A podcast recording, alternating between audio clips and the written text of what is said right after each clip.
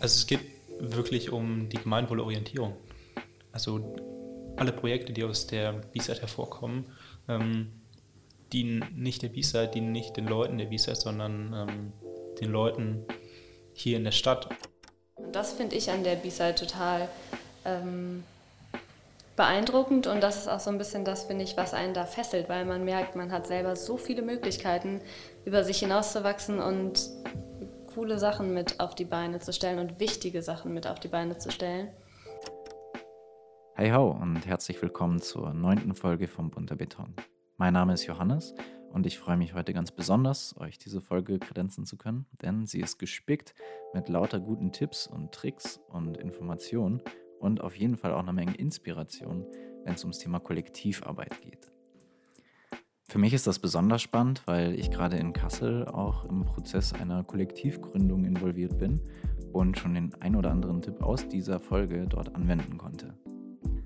Vielleicht bist du oder seid ihr da draußen ja auch in so einem Prozess involviert oder habt schon seit längerem ein Kollektiv um euch herum oder aber es steckt noch in der Zukunft und ihr wollt es irgendwie demnächst mal angehen. Dann hört auf jeden Fall gut zu, denn mit Ben und Laura von der B-Side aus Münster spreche ich auch darüber, wie man es sich als Kollektiv so richtig gemütlich zusammen machen kann und wie man dafür sorgt, dass die Stimmung immer gut bleibt. Die B-Side also. Der Name steht für so einiges. Es ist nicht nur die Südseite des Münsteraner Hafens, sondern auch der Name eines dortigen ehemaligen Speichers und der Name eines Kollektivs, das sich nämlich diesem Speicher angenommen hat und ihn mit Leben und Kultur füllen will. Das Ganze ist ein unglaublich spannender Ort und äh, ich will euch wirklich ans Herz legen, auf unserer Website buntebeton.org vorbeizuschauen und dort bei der B-Side einmal die Bildergalerie durchzugucken. Das Ganze soll sich in den nächsten Jahren nämlich noch extrem wandeln. Es ist ein großer Umbau geplant. Was es damit auf sich hat, wie die B-Side eigentlich arbeitet und wie sie jedes Jahr ein großes Festival für den Stadtteil und die gesamte Stadt auf die Beine stellt, darüber spreche ich heute mit Laura und Ben. Ein kurzer Hinweis noch, bevor es losgeht. Die Folge haben wir letztes Jahr schon aufgenommen. Von daher nicht wundern, wenn die beiden von den Plänen für nächstes Jahr sprechen. Damit ist dieses Jahr gemeint.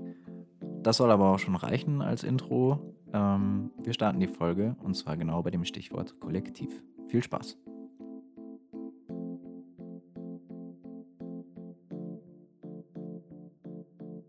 Also Kollektiv trifft es ganz gut. Es gibt einmal einen gemeinnützigen Verein, das ist der Biesheit Kulturverein und der hat um die 75 Mitglieder und wächst.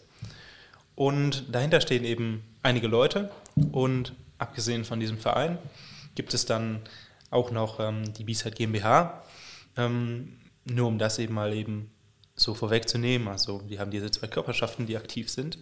Ähm, aber viel wichtiger, also die Menschen, die dahinter stehen, die ähm, den Ort prägen, die den Ort entwickeln und äh, von dem Ort auch äh, ausgehend das ganze, das ganze Viertel und die ganze Stadt eben äh, mitentwickeln möchten.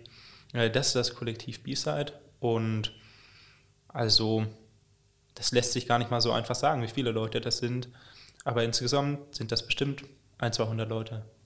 Ein, 200 Leute.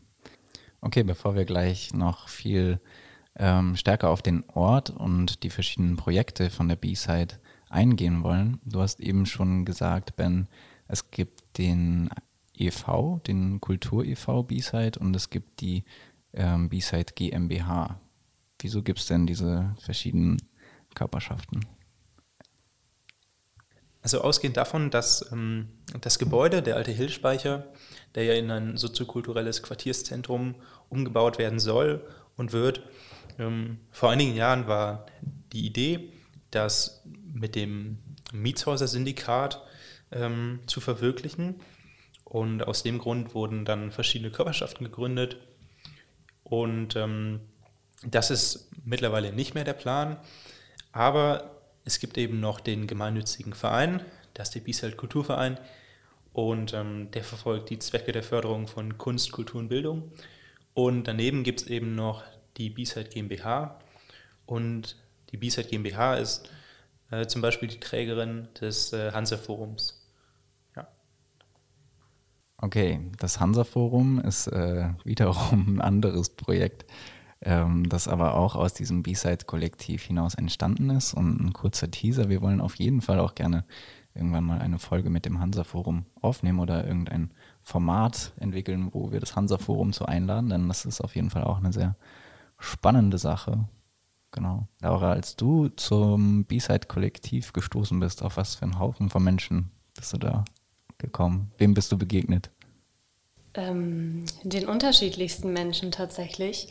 Ich bin ja im Rahmen des Festivals dazugestoßen und das war zumindest in den ersten Plänen, die ich mitgemacht habe, eine relativ, ähm, ja, auf den ersten Blick vielleicht homogene Gruppe, weil wir alle relativ junge Studierende, zumindest im Schnitt, waren.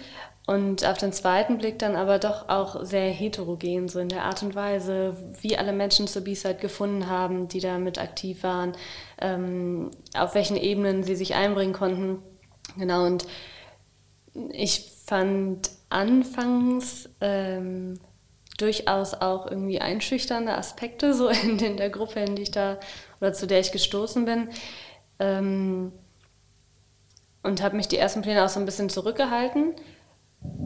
Woran hat das gelegen? Das hat, glaube ich, viel daran gelegen, dass ähm, so zwei Drittel der Leute, die mit in dem Plenum damals saßen, schon länger bei der B-Side aktiv waren, schon mal ein Festival mitgestaltet haben und ich so aus dem Nichts da rein Bock hatte, irgendwie mitzuwirken, aber noch gar keinen Plan von gar nichts.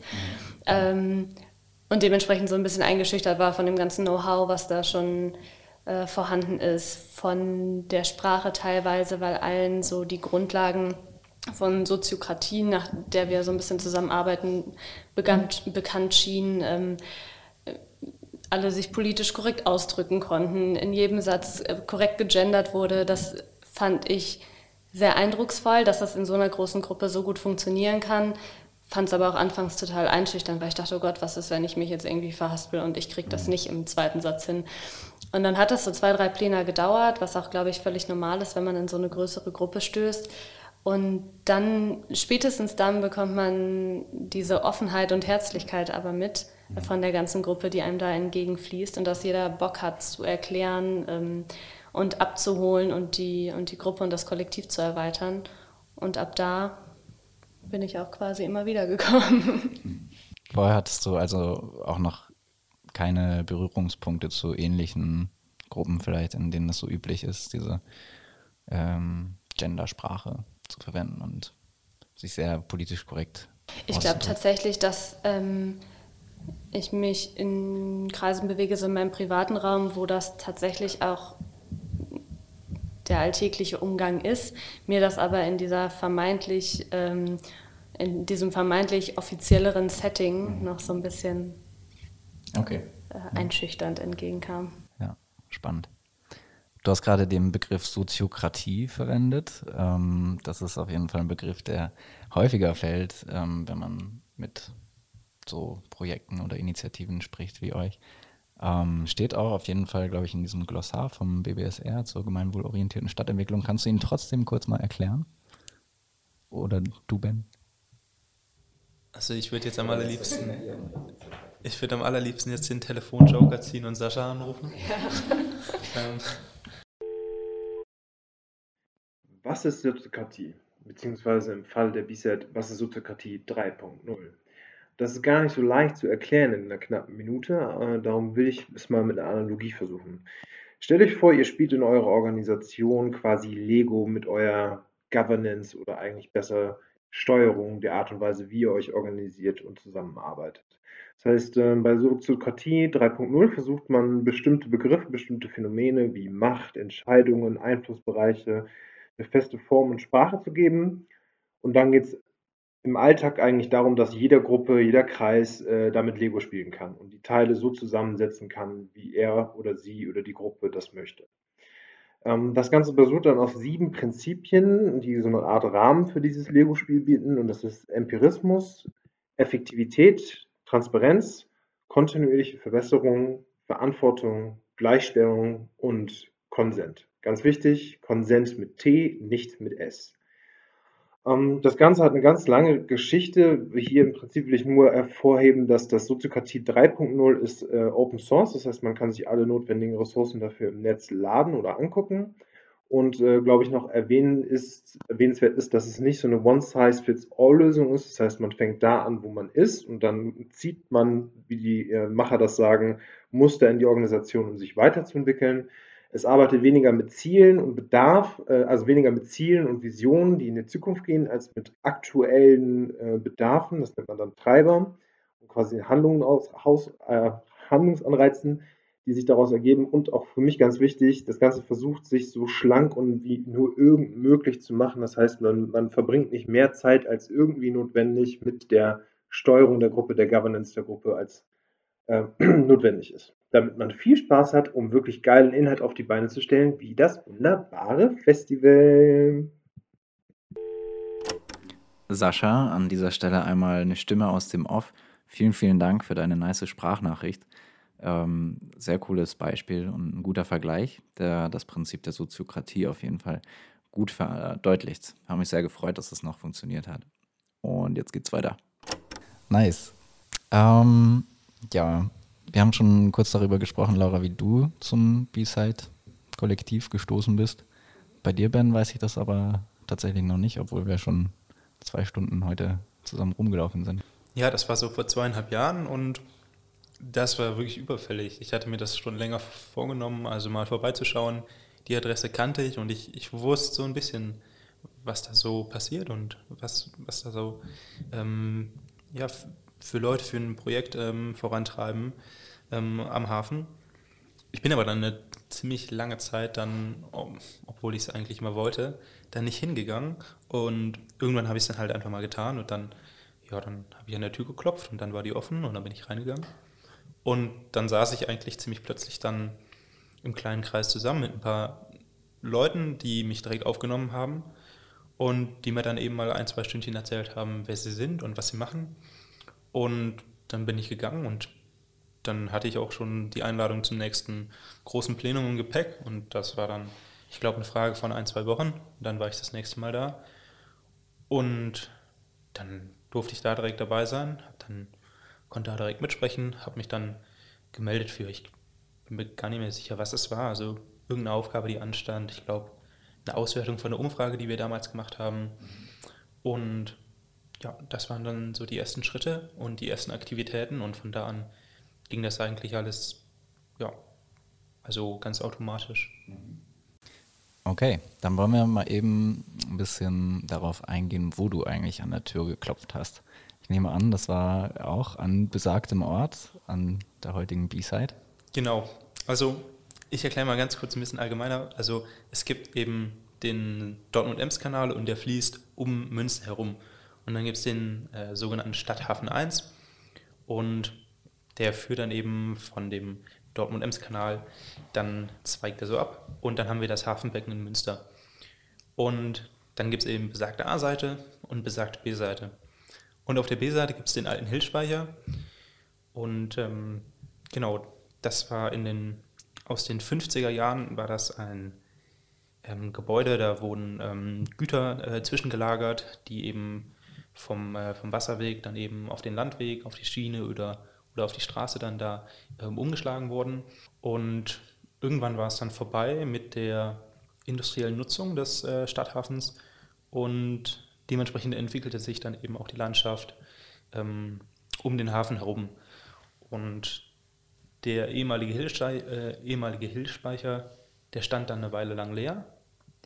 Und dann so ähm, ja, um die Jahrtausendwende rum, ganz grob gesagt, haben einzelne, ähm, einzelne Personen dann den Speicher angemietet und ähm, haben dann die Räume wieder gewerblich genutzt.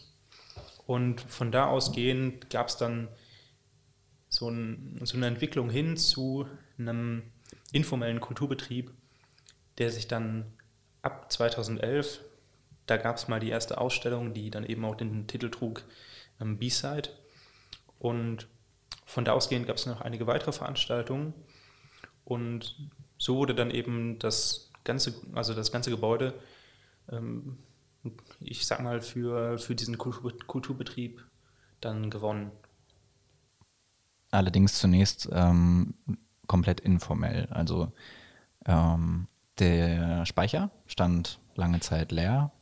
war ungenutzt und wurde dann angemietet eben von besagten gewerbetreibenden Menschen, ähm, die das dann nach und nach sozusagen zugelassen haben oder eingeladen haben dazu, dass andere Leute auch diese Räume nutzen können, weil das ja ein riesiger Raum ist, so wie ich es vorhin verstanden habe.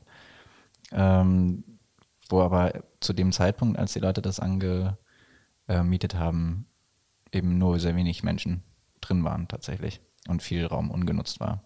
Genau, also das war nicht so richtig, also gewonnen wurde der Raum dadurch noch nicht.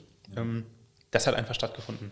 Also es gab dann verschiedene Veranstaltungen und ähm, ja, ohne dass es eben ähm, so dafür ähm, vorgesehen war oder dass es eben äh, so publik war, ähm, war es einfach ein kultureller Freiraum, der dementsprechend ähm, von einigen Leuten dann genutzt wurde. Und das lief dann eine ganze Weile dann vor sich hin und das lief dann eben für die Leute auch ganz gut. Und man hat dann in der Zeit gesehen, was für ein Potenzial das, ähm, das Gebäude hat und ähm, was man daraus machen könnte. Also ähm, mein Eindruck war auf jeden Fall eben, als wir dort herumspaziert sind, dass es einen sehr einheitlichen Eindruck macht, das, was dort jetzt neu entwickelt wird. Also dass alles mh, mm, sehr einem Schema entspricht. Also schicker, moderner Gewerbebau. Ähm, und jetzt befindet sich das ganze, die ganze B-Seite, also das Südufer dementsprechend, auch äh, so langsam in der Umwandlung, in der Konversion. Und auch ähm, die B-Side, also das Gebäude, die alte, der alte Speicher, soll demnächst umgebaut werden.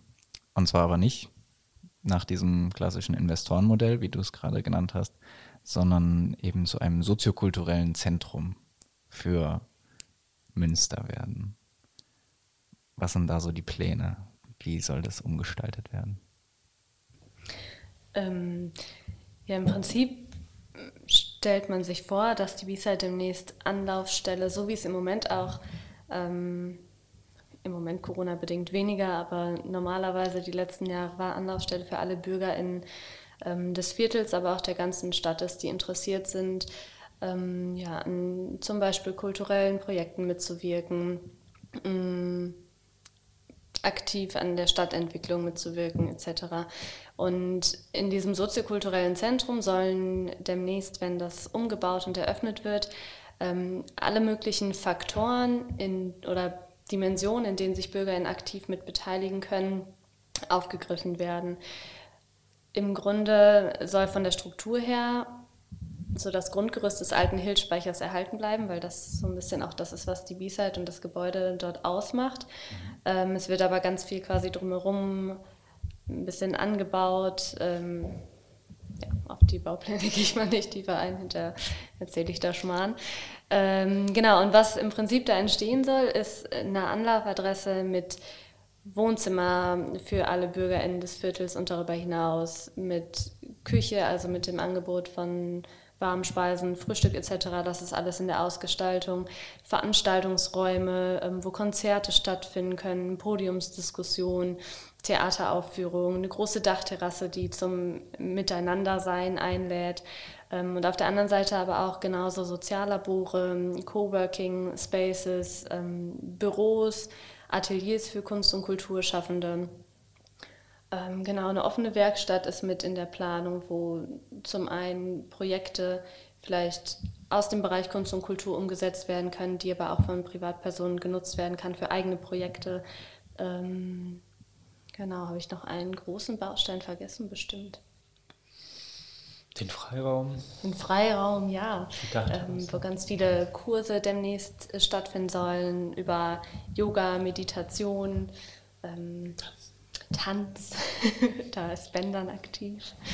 Ähm, genau, also im Prinzip ganz, ganz viele Projektbausteine, die dieses soziokulturelle Zentrum dann in Summe bespielen und hoffentlich dafür sorgen, dass sich alle BürgerInnen eingeladen fühlen, dort Zeit zu verbringen, sich dort mit einzubringen, eigene Projekte umzusetzen, an geplanten Projekten teilzunehmen. Ja. Okay, es ist irgendwie eine ultra lange Liste auf jeden Fall an Räumen, die dort entstehen sollen. Und als ich die auf der Website äh, im Vorhinein gelesen habe, ist mir ein bisschen die Kinnlade runtergefallen, weil ähm, ja, ich echt beeindruckt war von den Plänen, so viele Räume irgendwie dort und so viele verschiedene Funktionen auch in einem Gebäude zu ähm, vereinen. Und als ich jetzt aber eben, als wir eben mit dir, Ben, durchgelaufen sind, ähm, ist mir bewusst geworden, dass es tatsächlich irgendwie riesig ist. Ähm, von außen scheint es gar nicht unbedingt so groß, dieser alte Speicher. Aber wenn man dann da durchläuft und die verschiedenen Etagen sich anschaut und so, dann ist schon echt eine Menge Platz. Und äh, da man hier wahrscheinlich gerade auch im Hintergrund die, Kamera knipsen hört, kurzer Hinweis, ähm, auf der Website werden auf jeden Fall, also auf www.bunterbeton.org, äh, werden auch viele Bilder von besagtem Gebäude zu sehen sein und bei euch auf der Seite bestimmt auch, findet man bestimmt auch welche. Und ansonsten kann ich auch wirklich nur empfehlen, ähm, sich das selber mal anzuschauen. Vor allem, wenn es dann fertig sein soll. Und das ist nämlich geplant ähm, Ende 22, Anfang 23 die Eröffnung. Muss man alles mal schauen bei so Großprojekten. Mhm. Kann man ja mit dem einen oder anderen Verzug vielleicht rechnen, vor allem ja. aktuell Corona-bedingt noch mal mehr. Also der ganze Planungsprozess, der ist ziemlich aufwendig und ziemlich komplex. Einmal dadurch, es geht darum, dass ähm, also die B-Side als Initiative, die sitzt zusammen am Tisch mit dem Ruderverein von Münster. Der kommt nämlich dann als unser Nachbar im Haus in die meisten Flächen im Erdgeschoss und bekommt dann da sein äh, neues Zuhause.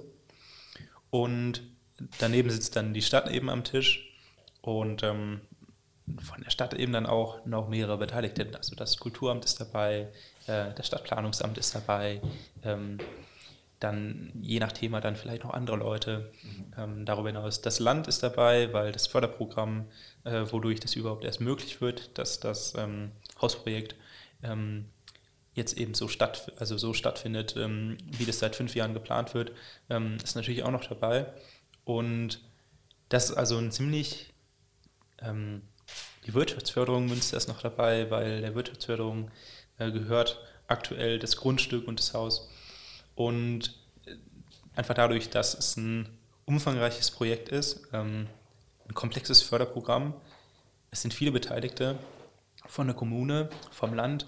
Ähm, dadurch hat sich das jetzt schon einfach ähm, ein bisschen verzögert und wenn es jetzt gut läuft und der entscheidende Ratsbeschluss in Münster, der ist im Juni, gut über die Bühne gegangen und wir erwarten jetzt die, die Baugenehmigung in den nächsten Tagen und dann kann es losgehen. Ja, und dann ähm, eben hoffentlich Ende 22, Anfang 23 dürften dann die, Tor, die Türen aufmachen. Sehr, sehr spannend. Ich werde auf jeden Fall direkt davor stehen und mir das angucken.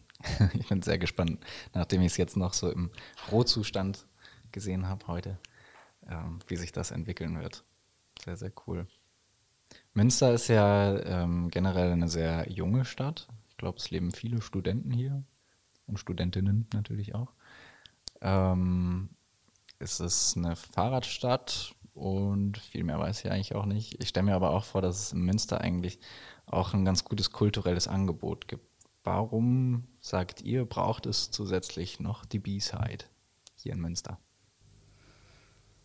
Mm, als ein Riesenschlagwort finde ich, dass so Beteiligung halt das Ding ist. Also klar, es gibt ein breites kulturelles Angebot, ähm, das ich konsumieren kann.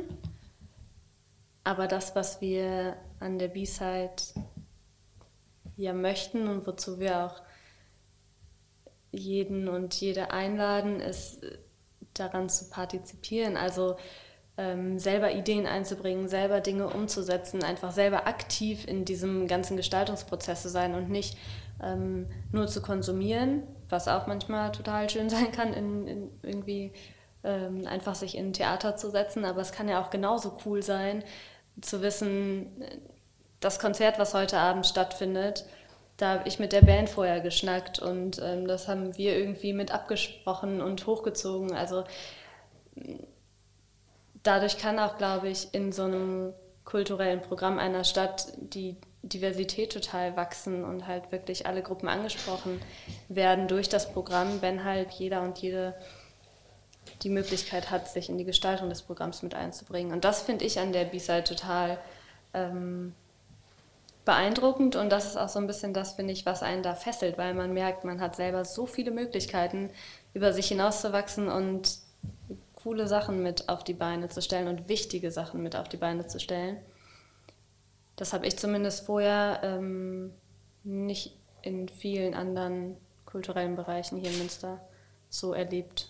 Mhm. Was nicht heißt, dass es das nicht gibt, gibt es mit Sicherheit. Und es gibt auch in Münster ganz viele andere Initiativen und Projekte, in denen man sich aktiv beteiligen kann, aber so breit, wie ich das an der B-Side kennengelernt habe, ja. habe ich das bisher nicht mitbekommen. Also es ist einerseits so das mm, Empowerment für mhm. euch selbst, die ihr Teil des Kollektivs seid, irgendwie eure eigenen Ideen zu realisieren durch dieses Kollektiv und durch den Ort. Und andererseits aber auch eine Einladung mitzumachen an die Nachbarschaft, an die Leute, die drumherum wohnen. Genau, einfach so das Gemeinsame darin, das ja. finde ich das Besondere, ja. Okay. Willst du noch was hinzufügen? Also, das kann ich auf jeden Fall erstmal unterschreiben. Also es geht wirklich um die Gemeinwohlorientierung. Also alle Projekte, die aus der B-Side hervorkommen, ähm, dienen nicht der B-Side, dienen nicht den Leuten der B-Side, sondern ähm, den Leuten hier in der Stadt. Also natürlich also der Wirkungskreis erstmal ausgehend von dem Gebäude ist natürlich im Hansaviertel am stärksten. Ähm, das ist aber erstmal nur logisch. Also wenn man irgendwo einen Stein ins Wasser schmeißt, so da drumherum, die Welle wird da am höchsten sein. Aber ich glaube schon, dass es dann auch so über die ganze Stadt, also dann so einen kleinen Schwapp macht. Und ähm, genau, ähm, also wenn ich mir jetzt mal vorstelle, die ganzen Angebote, die die B-Side macht, die offen für alle sind, die ähm, entweder eben komplett kostenfrei sind oder auf Spendenbasis passieren, ähm, in, in den allermeisten Fällen. Und ähm, die aber auch in der Art und Weise, wie sie eben entstehen, dass man sagt, die B-Side möchte dieses und jenes machen und wer Lust hat, ist herzlich eingeladen und setzt sich mit an den Tisch und baut mit auf. Ähm, also das ist eben, also das ist eben das Besondere und die Projekte, die die BIS halt eben auch dann so auf die Beine stellt, die sind auch nur deswegen möglich, weil ganz viele Leute eben ehrenamtlich dann mitmachen, dafür also dafür keinen Euro sehen ähm, und ähm, dadurch dann eben, ja, ich glaube insgesamt eine ganz nette Palette von, von Angeboten dann doch, also für die ganze Stadt verfügbar macht und ähm, ja. Cool, sehr schön. Wir haben vorhin schon mal das Festival thematisiert, denn einmal im Jahr öffnet sich die B-Side auch ähm, wirklich dem gesamten Stadtteil oder auch darüber hinaus, das weiß ich noch gar nicht so genau, werde ich aber bestimmt jetzt gleich herausfinden, mit einem Festival für Kunst, Kultur und aber auch im Partizipation und Mitmachen. Mitmachmöglichkeiten und Bildung. Kunst, Kultur und Bildung. Ja. Äh. Und Laura, du bist ähm, hauptsächlich im Team Festival aktiv bei der B-Side. Ist das richtig? Mm, genau, ich bin hauptsächlich dadurch reingekommen auf jeden Fall. Das war ein ganz, ganz guter Einstieg und ich glaube, das geht vielen so, dass das Festival einen schönen niedrigschwelligen Start ähm, bietet, weil es halt als Projekt jedes Jahr nochmal neu aufgezogen wird, obwohl es natürlich auf Vorerfahrung aus den Vorjahren ähm, basiert oder man davon profitiert. Ähm, genau, und darüber bin ich zur B-Side gekommen. Mhm. Und das, was du gesagt hast, stimmt. Also wir öffnen einmal im Jahr quasi im Rahmen des Festivals, weil im Grunde stehen die Türen halt das ganze Jahr offen und die B-Side verschließt sich nicht über das Festival hinaus, dem Viertel. Ja. Okay, und wie kann ich mir das jetzt als jemand, der noch nie bei diesem Festival dabei war, vorstellen? Ähm, das kommt darauf an, ob du dieses Jahr da gewesen wärst oder davor die Jahre. Gehen wir erstmal so vom, vom ich sag mal, Normalfestival aus. Ähm, dann ist das Festival sind im Prinzip oder waren, war eine variierende Anzahl von Tagen, an denen wir hier, vor allem hier im Viertel ähm, Kunst, Kultur und Bildung zugänglich machen. Also das kann dann oder konnte sein von Konzerten über Theater bis hin zu Workshops, ähm, Vorträgen von verschiedenen Initiativen, Podiumsdiskussionen, die daran anschließen. Ähm, genau, ganz, ganz viel Ausstellung natürlich auch. Also Kunstschaffende Menschen haben, haben ganz tolle Ausstellungen auf die Beine gestellt. Und du kannst dir das im Prinzip so vorstellen, dass wir sowohl am Gebäude selbst, wo ihr heute auch wart, ein Programm anbieten, im Gebäude, vorm Gebäude, rundherum, ähm, aber halt auch ganz viel hier am Hansaring, wo ihr lang gegangen seid. Also da haben wir über die Jahre ganz viele Kooperationen aufbauen können mit den verschiedenen Locations und konnten es dann im Prinzip schaffen, ähm, an einem Abend und dann noch dem darauffolgenden Tag zum Beispiel oder wenn das Festival über längere Zeit ging, auch länger, ähm, die Locations mit ins Boot zu holen und da Konzerte stattfinden zu lassen, da Lesungen stattfinden zu lassen, Poetry Slams, alles was so, ähm, ja, alles was, was uns im Rahmen Kunst, Kultur und Bildung eingefallen ist und was wir umgesetzt bekommen haben. Und dann ist quasi so der ganze Hansaring, also eine Straße, ganz bunt bespielt ähm, aber auch darüber hinaus verschiedene kulturelle Städte hier in, im Viertel oder ans Viertel angrenzend. Ähm, Hinterhöfe, also NachbarInnen werden ganz aktiv zur Beteiligung eingeladen und Hinterhöfe werden schön geschmückt. Da können Konzerte stattfinden, kleine Flohmärkte, also was, genau. Also ein ganz, ganz buntes Programm, was wir über mehrere Tage dann auf die Beine stellen, auch in einem ehrenamtlichen Team und meistens so ein, ja, so ein knappes Jahr dran sitzen, das Ganze zu planen. Genau. In diesem Jahr sah es halt alles ganz anders aus. Wie habt ihr das jetzt in diesem Corona-Jahr realisiert? Es hat ja trotzdem stattgefunden, das B-Side Festival. Ja, äh, das war ein total spannender Prozess. Also wir haben uns Anfang des Jahres ganz normal getroffen in einem Visionsworkshop und überlegt, wie stellen wir uns dieses Jahr das Festival vor. Und alle Visionen, die wir so hatten, waren eigentlich recht ähnlich zu dem Jahr davor. Wir wollten die B-Side, also das Gebäude selbst bespielen. Wir wollten am Hansaring die Locations bespielen, die NachbarInnen wieder aktiv einladen, Innis ins Boot holen, alles, was so, ja, was uns bekannt war und noch ein bisschen darüber hinaus neue Ideen sprießen lassen. Mhm. Ganz kurz, was sind Innis? Äh, Initiativen, sorry. Ähm, also ganz viele so, mit denen wir gern zusammenarbeiten und deren Ideale wir irgendwie teilen. Mhm. Ähm, genau, das war im Januar. Und dann zeichnete sich so langsam ab, das wird so nichts, wie wir uns das vorstellen. Und ab da war das Spannende, finde ich, dass wir uns aber in dem Festivalteam ähm, gar nicht grundlegend die Frage gestellt haben, lassen wir irgendwas stattfinden? Also das Ob war weniger so im Vordergrund, sondern mehr, wie lassen wir es stattfinden. Also wir wussten, wir wollen es irgendwie schaffen, trotzdem Kunst, Kultur und Bildung ähm, breit aufgestellt an mehreren Tagen zur Verfügung zu stellen und leicht zugänglich zu machen für die BürgerInnen. Wir wussten nur noch gar nicht wie und das haben wir dann quasi in der folgenden Zeit entwickelt, haben uns Formate überlegt, was ist, wenn Lockdown ist im September, was ist, wenn ein bisschen mehr Lockerungen sind, ähm, wie stellen wir uns möglichst flexibel auf, um spontan umdisponieren zu können, wenn wir teils im Präsenzplan dann doch alles nur digital geht. Wir haben uns, wir hatten zum Glück ein paar Leute im Team, die sich echt äh, so im ganzen digitalen Raum wahnsinnig gut auskennen und so viel Zeit und Arbeit und Herzblut da reingesteckt haben, uns ähm, ja, im digitalen Raum noch besser zugänglich zu machen für die mhm. BürgerInnen. Ähm, genau, und dann haben wir ganz viele Formate entwickelt, die allen Anforderungen und Sicherheits- und Hygienemaßnahmen gerecht wurden.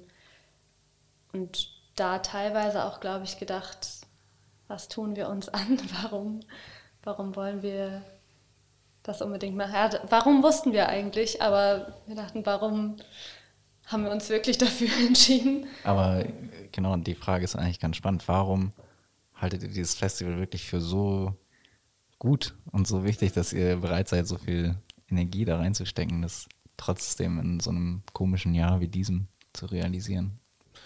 Ja, wieso eigentlich? Ähm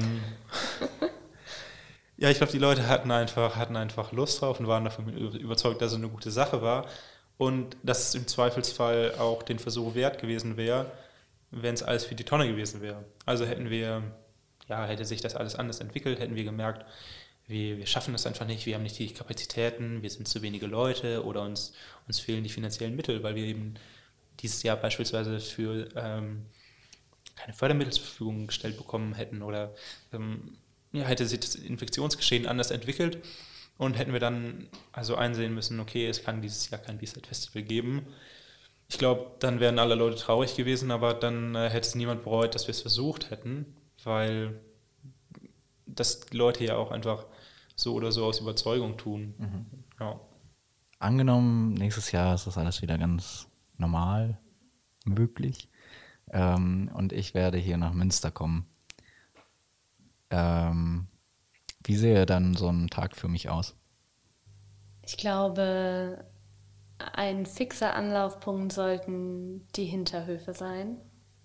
Das fand ich zumindest jetzt in den letzten Jahren wahnsinnig schön äh, zu sehen, wie aktiv die NachbarInnen am Start sind und sich beteiligen, ähm, wie viel Eigeninitiative auch dann in der Planung von so einem Hinterhofprogramm ähm, ja, gezeigt wird. Also im Prinzip ein Mini-Festival im Rahmen des Festivals in einem der Hinterhöfe. Das fand ich super schön und da ist immer eine sehr, sehr tolle Atmosphäre mitgeschwungen. Und das würde ich dir, glaube ich, als eine der ersten Stationen mit auf den Weg geben. Mhm. Ich glaube, normalerweise der Bewegungsradius wäre jetzt überschaubar. Man kann sie eigentlich ganz gut einfach so ein bisschen treiben lassen. Man streift so ein bisschen durch die Straßen und man hört dann eh überall die Musik, wenn es irgendwo Musik gibt. Und ähm, es gibt dann meistens so ein Leitsystem und dann wird einem auch angezeigt, ne, geht da mal rein, da gibt es eine Ausstellung und so. Ähm, gibt natürlich immer ein schönes Printprogramm ähm, mit äh, viel Liebe designt und ähm, ja, es gibt, dieses Jahr hatten wir dann eben auch ähm, einen Grund mehr, ähm, also dass es dann auch ein umfangreiches Online-Programm gab. Ähm, also da kann man sich natürlich dann schon mal vorher schlau machen.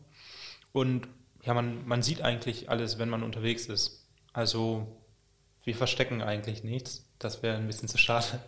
Mhm. Ähm, aber auf jeden Fall, also, ähm, also an der B-Side vorbeikommen. Jetzt äh, nächstes Jahr ist das äh, sehr fraglich, ob das nochmal möglich ist, äh, das, äh, das Gebäude und drumherum in das Festival mit einzubeziehen, weil dann wird es eine große Baustelle sein. Aber in den letzten zwei Jahren war es für uns ein absoluter Traum, dass wir zum Beispiel die, die alte Laderampe ähm, als große Bühne umfunktionieren konnten und dann wurde die groß geschmückt und es war alles ein sehr feierlicher Anblick und die Straße war gesperrt und ähm, dieses Jahr eben weniger. Das war dann äh, eben auf ein bestimmtes Publikum begrenzt, aber letztes Jahr waren dann plötzlich hunderte Leute da und äh, die haben sich dann Konzerte angeschaut. Ähm, dieses Jahr hat es dann dazu geführt, dass wir da andere, anderen Programmpunkten ähm, dann da den Vortritt gelassen haben und dann hatten wir an verschiedenen Abend, Abenden ähm, wirklich tolle Theateraufführungen. Ähm, jedes Mal mit einem begeisterten Publikum und ähm, jedes Mal mit, ähm, mit Theatergruppen, ähm, teilweise aus Münster, teilweise aus NRW, teilweise aus noch woanders her, ähm, auch teilweise, ich sag mal, ich weiß nicht, ist das der Begriff Laientheater? Also, ja. So ähm, Freestyle. Ja, so ein bisschen. Amateure. Genau, also es ist auch total bunt durchmischt, also, ne. und dann gab es eine schöne Bühne, wir hatten riesiges Glück mit dem Wetter. Und ähm, ja, das, ähm, das war dieses Jahr so. Und was dieses Jahr so besonders daran war, finde ich im Rückblick, ist, dass ähm, das Festival auch die letzten Jahre immer so eine ganz besondere Atmosphäre mit ins Viertel gebracht hat und unter, unter den Menschen, die irgendwie teilgenommen haben. Und in diesem Jahr waren wir halt nun mal deutlich beschränkter. Wir mussten mit Voranmeldungen arbeiten. Natürlich trotzdem alles kostenfrei, aber alleine dadurch, dass wir alle ähm, ja, Maßnahmen einhalten konnten. Und es war ein so begrenztes Publikum im Vergleich zu den letzten Jahren und dennoch ist trotzdem diese Atmosphäre, die das Festival sich so über die letzten Jahre aufgebaut hat, ähm, wieder mit ins Viertel getragen worden und auch in so einem kleinen Publikumskreis konnte das, glaube ich, alle Teilnehmenden total begeistern und bezaubern. Und das fand ich sehr besonders, dass das auch in diesem Jahr gelungen ist, obwohl die Rahmenbedingungen deutlich einschränkender waren. Ich wohne in Kassel und alle fünf Jahre gibt es dann die Dokumente. Und äh, Leute, die das kritisieren, ähm, sagen häufig, zur Documenta geht es immer übel ab mit Kunst und Kultur. Und ähm, im Vorhinein baut sich ganz viel auf. Irgendwie es entstehen viele tolle neue äh, Räume und Orte. Und wenn die Dokumente aber einmal vorbei ist, dann flaut das alles wieder ab und dann zweieinhalb Jahre ist irgendwie nichts, kaum was da. Mm, ist das bei euch irgendwie so, dass ihr tatsächlich durch euer Festival Sachen verstetigt auch? Also irgendwie tatsächlich eine Veränderung hier im, in der Stadt vorantreibt? Mm, also ich glaube, man wird ein bisschen flunkern, wenn man sagen würde, es ist gar nicht so, dass das Festival einen Höhepunkt irgendwie darstellt und es dann das restliche Jahr über mhm. zumindest weniger geballt ähm, stattfindet. Wir versuchen aber durchaus auch das ganze Jahr über Veranstaltungen zu ähm, initiieren, uns in anderen Formaten zu beteiligen mit Beiträgen vom Bisal Kultur e.V. Und wir haben auch, das finde ich in dem Rahmen ganz cool zu nennen, es geschafft, zum Beispiel durch das Festival im letzten Jahr eine Veranstaltungsreihe auf die Beine zu stellen, die es so vorher in Münster, glaube ich, nicht gab, wo zumindest scheinbar die Nachfrage so hoch war, dass sich das ganz gut halten kann. Und zwar hatten wir im letzten Jahr ein Mitglied bei uns im Team, was auch in diesem Jahr wieder aktiv war. Ähm, und er hatte die Vision, quasi so eine Partyreihe für ältere Menschen auf die Beine zu stellen. Ähm, so ein bisschen angelehnt wie das Gängeviertel in Hamburg, die ja so Faltenrock-Partys veranstalten.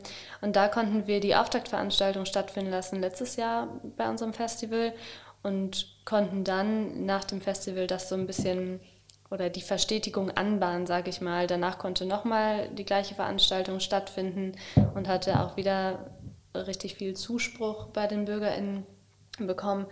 Dann jetzt natürlich so ein bisschen ähm, ja, eingeschlafen klingt zu negativ, so ein bisschen runtergefahren, einfach ob der Bedingungen, verhindert. die gerade halt verhindert. Genau, im Moment verhindert, aber auf jeden Fall ähm, ist die Verstetigung weiter angedacht.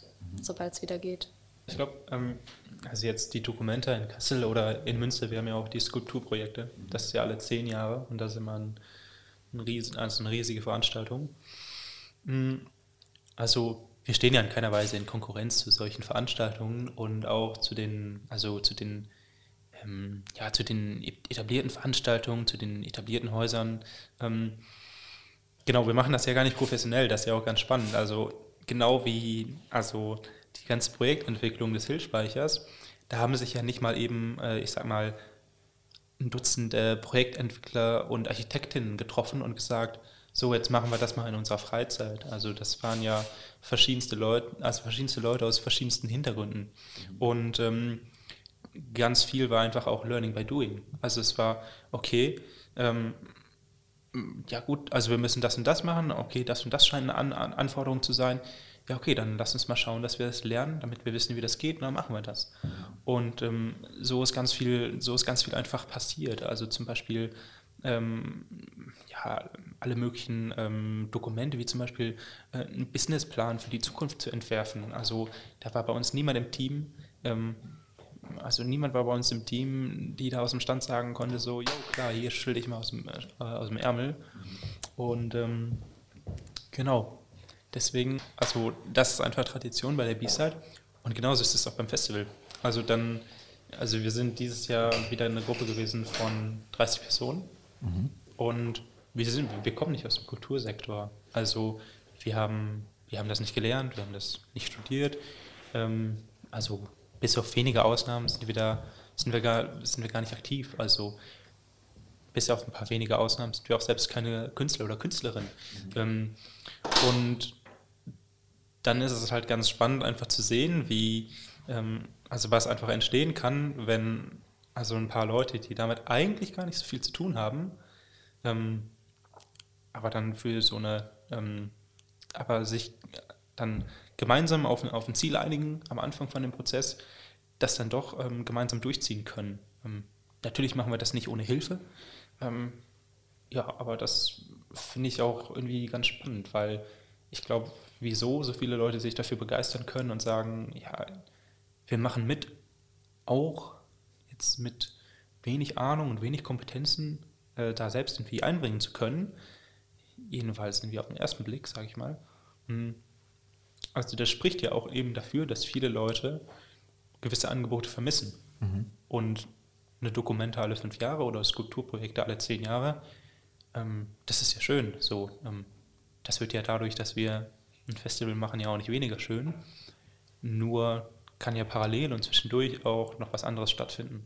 Ich finde es auf jeden Fall ähm, auch super spannend, was du gerade gesagt hast. Also, dass es mh, mm, eigentlich niemand von euch so wirklich einen Plan davon hat, wie man das tatsächlich angeht. Also, es ist eher so ein Mischmasch, ein großer Salat aus verschiedenen Ideen und ähm, Herangehensweisen wahrscheinlich auch, aus dem man dann irgendwie ein leckeres Gericht machen muss oder will. Und ähm, das scheinbar auch ganz gut klappt. Und auch super spannend, eben dieses Format eines Festivals zu wählen, um eben mh, mm, das kulturelle Leben zu bereichern im ähm, ganzen Stadtteil. Also es gibt ja verschiedene Festivals, die ähm, so funktionieren, dass sie halt in der gesamten Stadt irgendwie stattfinden. Aber zumindest in diesem Kontext der kulturellen Stadtentwicklung ähm, ist mir das bisher noch nicht über den Weg gelaufen. Mm, und von daher fände ich es noch ganz spannend, da das so mh, schwer zu sagen ist, wie genau das funktioniert, ähm, frage ich mich, ob ihr trotzdem irgendwie den einen oder anderen Tipp vielleicht abgeben könnt, wenn man vielleicht was ähnliches vor hat oder sich sowas vorstellen könnte. Es muss ja gar nicht irgendwie auf die ganze Stadt verteilt sein, so ein Festival oder auf den ganzen Stadtteil, sondern es kann auch ein Straßenfest sein oder so. Aber da ihr das jetzt zum fünften Mal, habe ich gut aufgepasst, ja, zum fünften Mal gemacht habt, ähm, haben sich da ja sicherlich schon einige Sachen bei euch irgendwie als sinnvoll erwiesen und etabliert, die ihr vielleicht auch gern anderen Leuten mitgeben würdet, die sowas vorhaben. Ähm, ich glaube, was, auch wenn das ein bisschen abgedroschen klingt, aber was Sinn macht, ist, sich erstmal für keine Frage zu schade sein. Also im Endeffekt gucken, was gibt es für vergleichbare Formate, ähm, die uns irgendwie inhaltlich interessieren oder von denen unsere Idee vielleicht auch inspiriert ist und dann einfach stumpf fragen, wie habt ihr das gemacht, was waren so eure ersten Schritte, ähm, weil es genau das ist. Also wir sitzen da als Laien und ziehen ein Projekt hoch, von dem wir initial keine Ahnung haben. Also ist ja die logische Konsequenz, wir fragen jemanden, der vermeintlich Ahnung hat und sich dann einfach an allen Stellen irgendwie die Türen offen halten. Was wir in diesem Jahr gemacht haben, ist ganz, ganz früh auf die zuständigen Behörden zuzugehen und da nach einer guten Zusammenarbeit zu suchen. Ähm, einfach in ein offenes Gespräch mit den Locations gehen. Die haben wahrscheinlich viel mehr Veranstaltungserfahrung als man selbst zu dem Zeitpunkt und können einem vielleicht Tipps mit auf den Weg geben oder auch sagen, was für rechtliche Bestimmungen gibt es, die wir mit beachten müssen. Und dann glaube ich, im Prozess einfach sehr offen und flexibel bleiben für alles, was dann so kurzfristig auftritt. Also das ist mehr so die Grundhaltung, die ich, glaube ich, mit auf den Weg geben würde. Im Grunde über sich selbst und über das Wissen des Teams hinauswachsen wollen. Dann, glaube ich, kann das auch funktionieren. Was für ganz detaillierte Tipps, da bist du vielleicht noch, noch erfahrener. Genau. Also wir haben jetzt zum Beispiel im fünften Jahr natürlich aufbauen können auf den Erfahrungsschatz von vier bisherigen B-Side-Festivals, wobei man auch also immer dazu sagen muss, das Team ist jedes Jahr ein neues. Also es gibt auch Leute, die machen beim nächsten Jahr mit, so und es gibt halt Leute, die haben auch irgendwie also schon mal mitgemacht und die haben vielleicht auch schon mal woanders ein Festival mitgemacht oder was ähnliches. Mm, aber ich glaube, dieses Jahr zum Beispiel, ähm, es gibt mehr Leute, die dieses Jahr zum ersten Mal mit dabei waren, als Leute, die schon mindestens letztes Jahr mal dabei waren. Das ist auch total okay. Das ist natürlich auf eine Art und Weise auch total schön, weil die Leute kommen am Anfang dann eben zusammen und dann kann man sich erstmal zu Beginn des Projekts ähm, darauf einlegen, okay, also ne, wir setzen jetzt mal hier ein paar Leitplanken und also gewisse Dinge kann man sich halt noch offen lassen, aber ein paar Dinge sind natürlich auch ähm, ganz gut, wenn man die dann auch äh, ziemlich früh dann eben auch dann entscheidet und ähm, sich dann auch darauf festlegt. Also bei uns so, der B-Set Kulturverein, der ist dann eben äh, Veranstalter des Festivals und ähm, als gemeinnütziger Verein ähm, ist dann eben auch durch die Satzungszwecke und ähm, durch die gemeinnützigen Zwecke von Förderung von Kunst, Kultur und Bildung, das haben wir jetzt ja schon ein paar Mal gesagt, ist unsere heilige Dreifaltigkeit. Ähm, dadurch ist dann schon ein bisschen so der Kurs vorgegeben. Aber es ist natürlich super viel offen, also was ein Datum angeht, was ein Zeitraum angeht, äh, die Orte, ähm, auch mal, also wir haben ja, also wir machen ja viel Verschiedenes.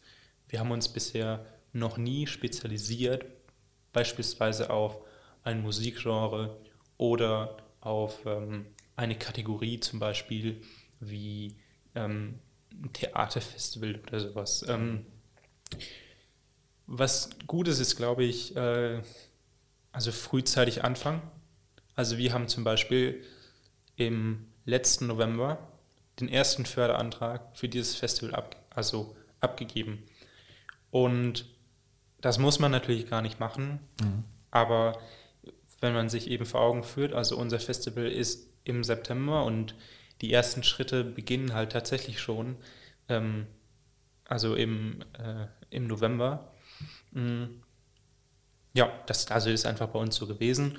Und ähm, also vor dem ersten Treffen, das war bei uns im Januar zum Beispiel, ähm, allein dafür macht man halt mobil. Ne? Dann gehen wir halt durch die Gegend und dann, also dann kleben wir ein paar Plakate und so weiter und dann machen wir auch ein bisschen mobil im Freundeskreis.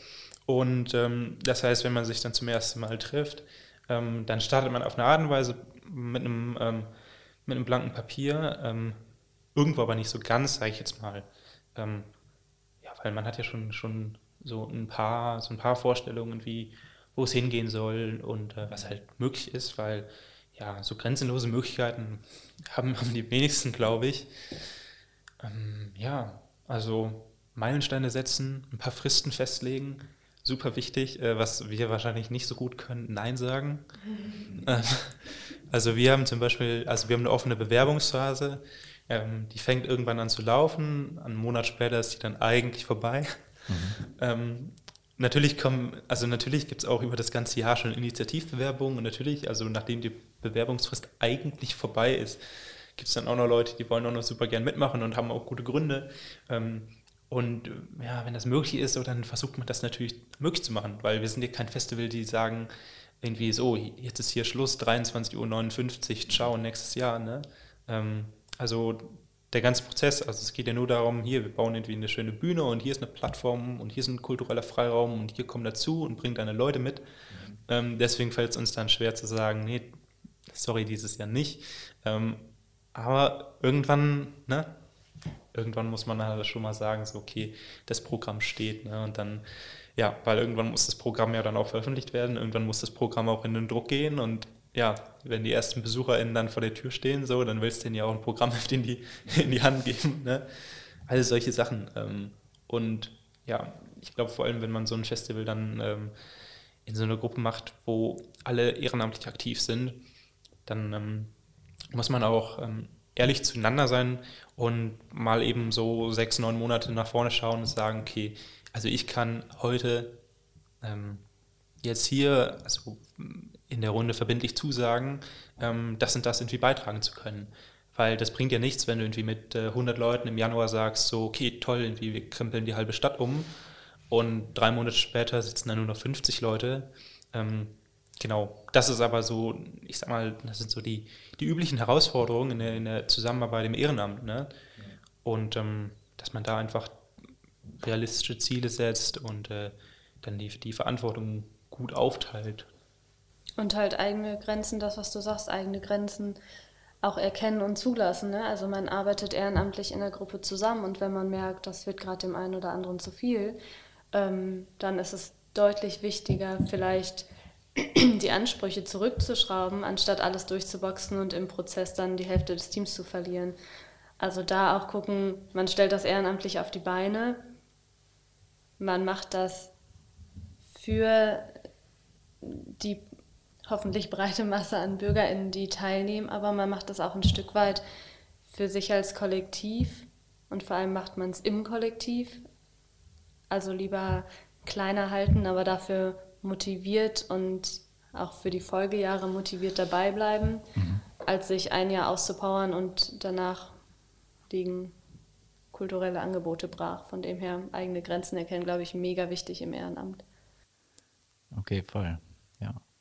Ich glaube, das ist auch, ähm, also das ist auch eine Frage von, von also Erwartungen und also Umfang und Professionalität. Ähm, was uns auch speziell dieses Jahr wirklich verwundert hat und mh, mm, was halt einfach nur, also ja, wie soll ich sagen, also dieses Jahr war es einfach nochmal eine ganz andere Nummer. Es war einfach super schwierig, weil ja, wir haben halt niemanden irgendwie bei uns ähm, im Team, äh, der oder die eigentlich mal so ein Infektionsschutzkonzept schreibt. So gibt es einfach nicht. Wir haben keine Veranstaltungsplanerin oder sowas dabei. So, ne? Aber das muss dann ja irgendwann kommen. So, das müssen wir irgendwie schaffen. Wir haben gleichzeitig natürlich auch kein, kein Geld, irgendjemanden damit zu beauftragen. Und das ist jetzt nur so ein Beispiel, aber es gibt einfach noch eine ganze Menge mehr. Und ähm, ja, dann hat man sich dann irgendwann darauf geeinigt und ähm, dann hat man dann ja planmäßig 120 Programmpunkte. Die ganzen Leute wollen ja und müssen ja auch irgendwie dann betreut werden und ähm, ja, das ist dann manchmal gar nicht so schwer. So, ne? Alle haben 100 Fragen und ähm, das muss man irgendwie auf, auf die Kette bekommen und ähm, ja, die ganze Organisation intern miteinander. Also ja, ich glaube, weiß ich gar nicht, ob man da so pauschal Dinge sagen kann. Aber ja, also, also wir haben zum Beispiel das Glück, dadurch, dass wir das eben als, als B-Side-Projekt machen, haben wir, eine, haben wir eine gewisse Infrastruktur und wir haben Ressourcen, von denen wir profitieren. Also äh, wir haben halt, wir nutzen Online-Tools und äh, wir nutzen dann eine Kommunikationsplattform, die ist schon da. Und ähm, also gäbe es die nicht, also würde man halt bei Null anfangen, dann wäre das natürlich noch was ganz anderes.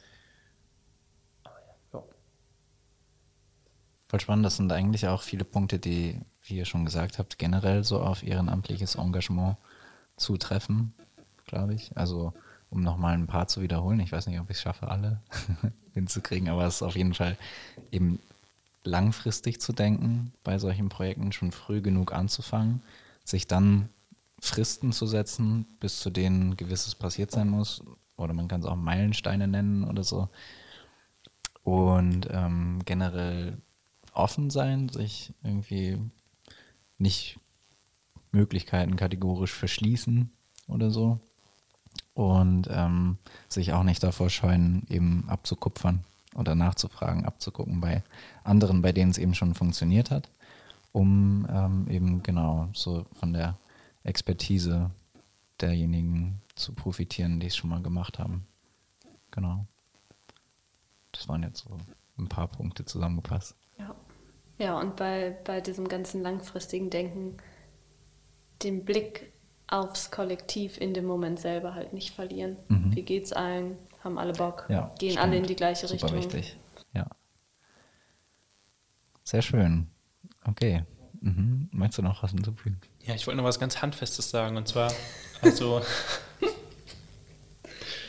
ähm, also hoffentlich, ähm, also das Herzstück von dieser ganzen Festival-Orga ist bei uns das, das Plenum. Und in den Jahren davor hatten wir eigentlich alle zwei Wochen ein Plenum. Mhm. Großer Raum in der B-Side, dann kommen die Leute zusammen. Und ja, dann wird über alles Wesentliche diskutiert. Und dann haben wir, abgesehen von der großen Runde, haben wir dann kleine Teams für die einzelnen Arbeitsbereiche. So, dann haben wir zum Beispiel ein großes Team, das kümmert sich um das Programm. Und das Team hat dann nochmal kleinere Teams. Also wir haben dann noch das Musikteam, das Ausstellungsteam, Theaterteam und so. Gibt es noch ein Team für Öffentlichkeitsarbeit, dann gibt es noch ein Team für Finanzen und so weiter. Also alles, was so an Arbeit anfällt. Genau, und jedenfalls das Plenum ist aber das Herzstück. Also da wird aus den verschiedenen Kreisen berichtet, da werden wesentliche Entscheidungen getroffen, da werden Dinge abgestimmt. Und natürlich ist das super wichtig, weil da kommt man zusammen und da sieht man die Leute. Ähm, und was wir seit letztem Jahr eingeführt haben, und was für den ganzen Prozess super gut ist, weil der ganze Prozess ist eigentlich so ein Projekt für sich. Ähm, also uns wird total wichtig, dass es jedes Mal was zu essen gibt, also möglichst eine warme, gesunde Mahlzeit. Und einzelne Leute haben sich immer gefunden und die haben sich dann bereit erklärt, die haben eingekauft und die haben dann gekocht und dann gab es Essen. Und dann haben wir das dieses Jahr dann auch ähm, eingeführt, dass wir bei der ganzen ähm, Finanzierung des ganzen Festivalprojekts auch ein bisschen Geld äh, beiseite gelegt haben, um eben diese Festival, äh, äh die Plenumsküche zu finanzieren. Dass das halt ähm, nicht auf Kosten von den Leuten geht, äh, schon gar nicht, die dann eben einkaufen und kochen. Ähm, aber normalerweise geht das dann halt eben auf Spendenbasis so. Ähm, aber das war nur so eine Kleinigkeit, wie wir diesen ganzen Prozess eben so ein bisschen, also so ein bisschen besser gestalten konnten. Es gab einfach, ja, Leute, die haben gekocht und die mussten sich keine Sorge darum machen, irgendwie, keine Ahnung, wo das Geld dafür herkommt. So, da, da hatten wir uns dann eben drum gekümmert und es war dann halt eben da.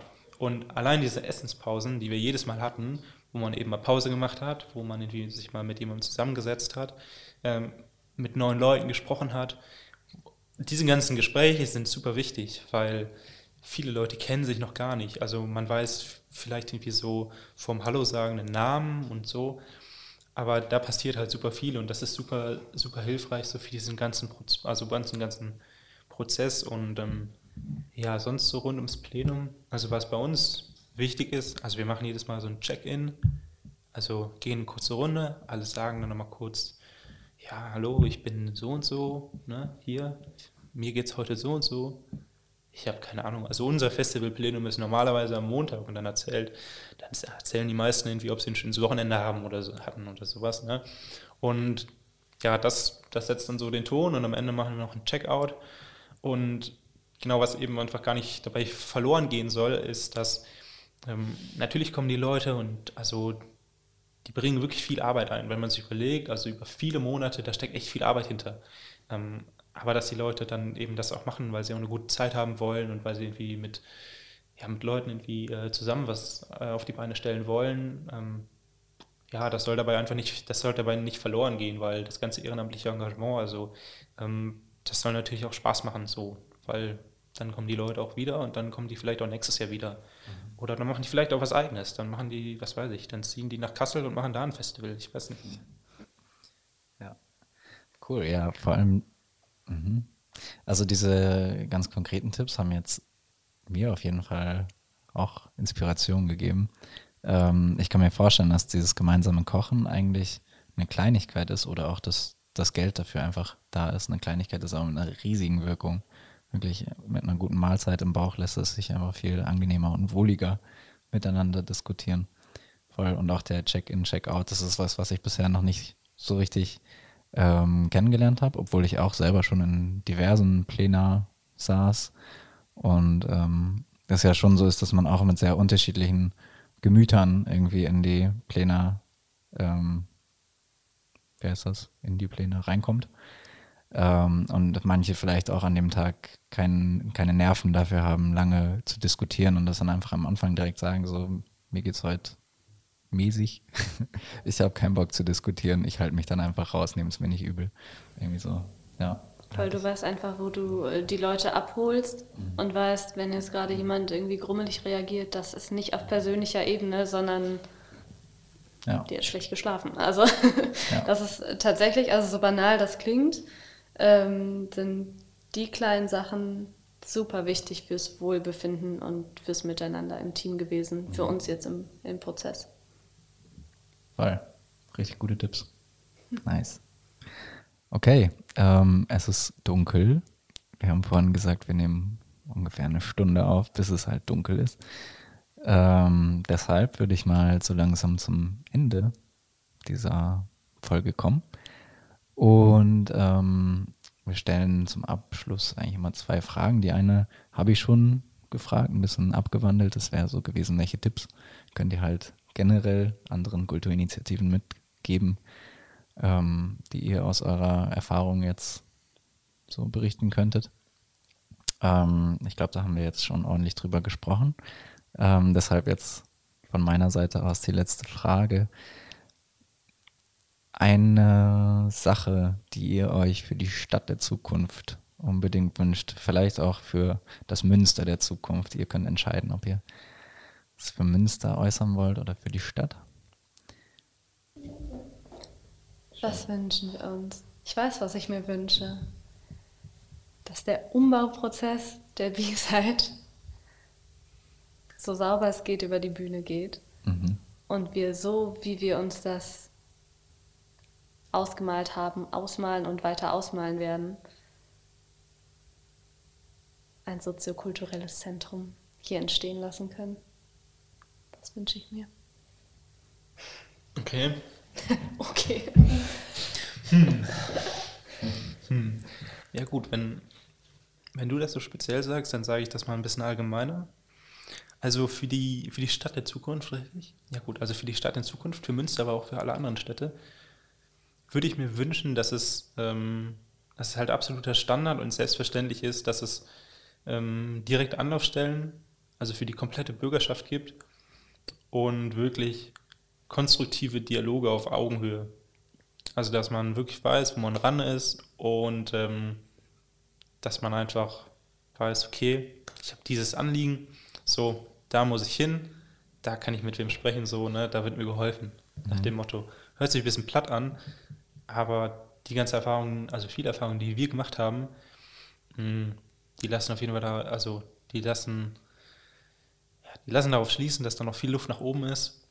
Und wir haben auch gute Erfahrungen gemacht.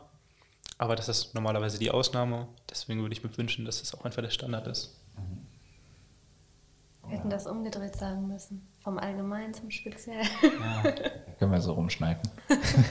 ja. Laura, hast du noch was Spezielles? ja. Sehr gut. Du weißt, wie es läuft. So machen wir das. Dürfen wir noch Leute grüßen? Unbedingt, ja. Das sind viele. Okay, tschüss. Ich grüße Sascha. Danke für die Sprachnachricht. Ja, ja ähm, cool. herzliches Danke an Sascha für den kleinen äh, Soziokratie-Workshop. Mhm. Herzliches Danke an, an alle Aktiven der B-Side in Münster, an alle Unterstützer und Unterstützerinnen und herzliches Danke an. Wollte nur zuhören. Mach nochmal.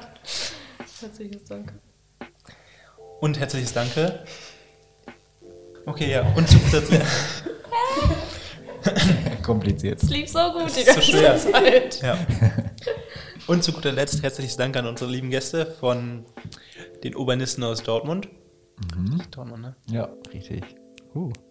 Ja, ähm, wir haben zu danken für eure Zeit und für die ausgiebige Tour ähm, durch das äh, Gebäude, durch das Gelände durch das Hansaviertel und das sehr schöne, nette Gespräch mit euch. Ähm, ich hoffe, wir sehen uns auf jeden Fall wieder bald. Ich bin auf jeden Fall sehr gespannt, wie das mit dem Umbau läuft und wünsche euch dafür auch alles Gute. Drücke meine Daumen, dass der Umbau gut funktioniert. Und äh, wenn das dann tatsächlich mal so ein krasser Multikulti, multifunktional Ort sein soll, wie ihr es euch jetzt erträumt, dann wird es, glaube ich, etwas ganz schön Einzigartiges in dieser Größe und in diesem Umfang. Von daher drücke ich auf jeden Fall die Daumen. Vielen Dank.